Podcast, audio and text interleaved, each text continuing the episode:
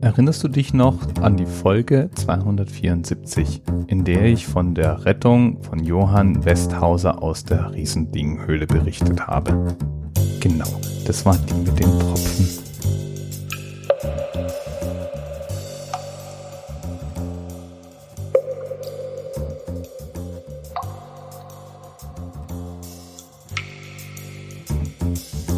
Zur Erinnerung, falls du die Episode nicht gehört hast, Johann Westhauser war insgesamt 274 Stunden in der Berchtesgadener Riesending-Schachthöhle gefangen. Da gab es einen Steinschlag, er war am Kopf getroffen worden und er war unter riesem Aufwand gerettet worden. Elf Tage dauerte die gesamte Aktion und es waren über 700 Menschen im Einsatz bei dieser Rettung. Natürlich kam da auch so einiges an Kosten zusammen nämlich 960.000 Euro. Fast eine Million also. Das waren zum Teil Einsatzgebühren, zum Beispiel Helikopterfluggebühren, Sprit und so weiter. Aber auch der reine logistische Aufwand war enorm. Über 90 Prozent der Materialien der bayerischen Bergrettung waren in dieser Höhle oder an dieser Höhle im Einsatz. Am Eingang der Höhle wurde eine Notunterkunft errichtet und ein notfallmedizinisches Versorgungslager, es musste ein Helikopterlandeplatz gebaut werden, um die Versorgungsflüge durchführen zu können. Und so weiter. Und jetzt ist es natürlich so, dass so ein Ding wie Höhlenforschung unter Umständen nicht so ganz von der privaten Unfallversicherung abgedeckt ist. Und dann hieß es eben nach erfolgreicher Rettung. Die Kosten muss irgendjemand zahlen. Eventuell der bayerische Staat.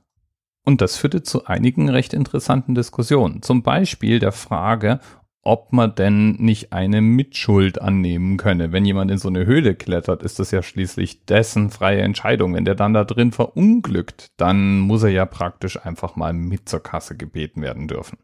Kleiner Einschub hier, Johann Westhäuser hat sich beteiligt, aber natürlich hatte der keine 960.000 Euro auf seinem Konto liegen. Und bei dieser ganzen Diskussion da kam bei mir eine Frage hoch. Wie viel ist denn wohl so ein Mensch wert? Ab welchen zu erwartenden Rettungskosten schreiten wir denn nicht mehr zum Einsatz?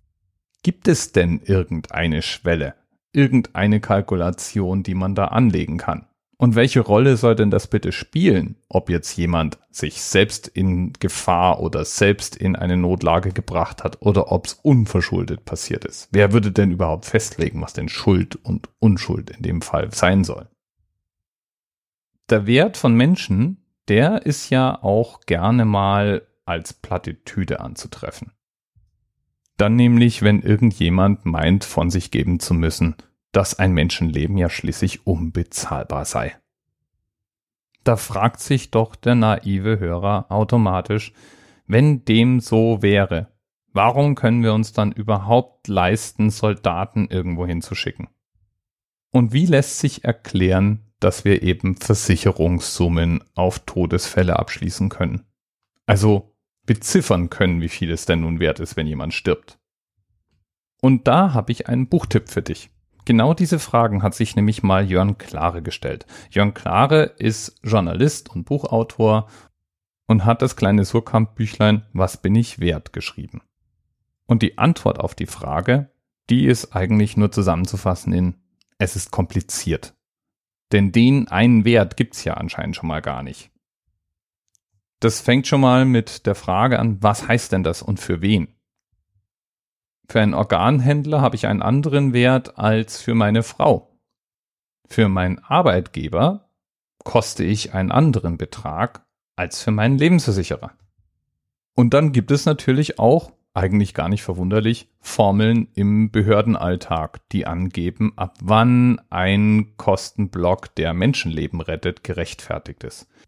Denn irgendwie muss man ja mal die Entscheidung treffen, ob man auf einer Straße einen Kreisverkehr anbringt und damit den Verkehr verlangsamt, wodurch weniger Menschen umkommen. Und diese Entscheidung muss rational getroffen werden oder soll zumindest. Und die wird berechnet. Es wird sich die Frage gestellt, wie viele Menschen kommen dort um? Wie viel Menschenleben kann man einsparen? Sind die Kosten für den Kreisverkehr gerechtfertigt, wenn man sie mit dem potenziell eingesparten toten Menschen verrechnet?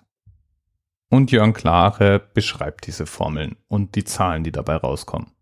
Und daher weiß ich zum Beispiel, dass die volkswirtschaftlichen Kosten bei einem Verkehrstoten bei circa 1,16 Millionen Euro liegen. Wenn also der Kreisverkehr einen einzigen Verkehrstoten verhindert, aber mehr als 1,16 Millionen Euro kostet, ja, dann sollte man ihn vielleicht nicht bauen. So die Überlegung, wenn es rein zynisch nach diesen Zahlen geht. Ja, und aus diesem Buch weiß ich auch, dass ein Facebook-Nutzer angeblich ungefähr 160 Euro wert ist. Und ein Hartz-IV-Empfänger, wenn man praktisch den Hartz-IV-Satz als Maßstab für menschlichen Wert annehmen würde, etwas mehr als 8800 Euro im Jahr. Und da wären wir auch beim Themenanker für die heutige Sendung. Wenn du nämlich so wie Jörg Klare 32 Jahre alt wärst und heute aufhören würdest zu arbeiten, um dann von Hartz IV deinen Lebensunterhalt zu bestreiten, dann wärst du werttechnisch bei irgendwas über 279.000 Euro. Schon irgendwie deprimierend, oder? Bis bald. TMRS 10, 9, 8. The experience of 47 individual medical officers.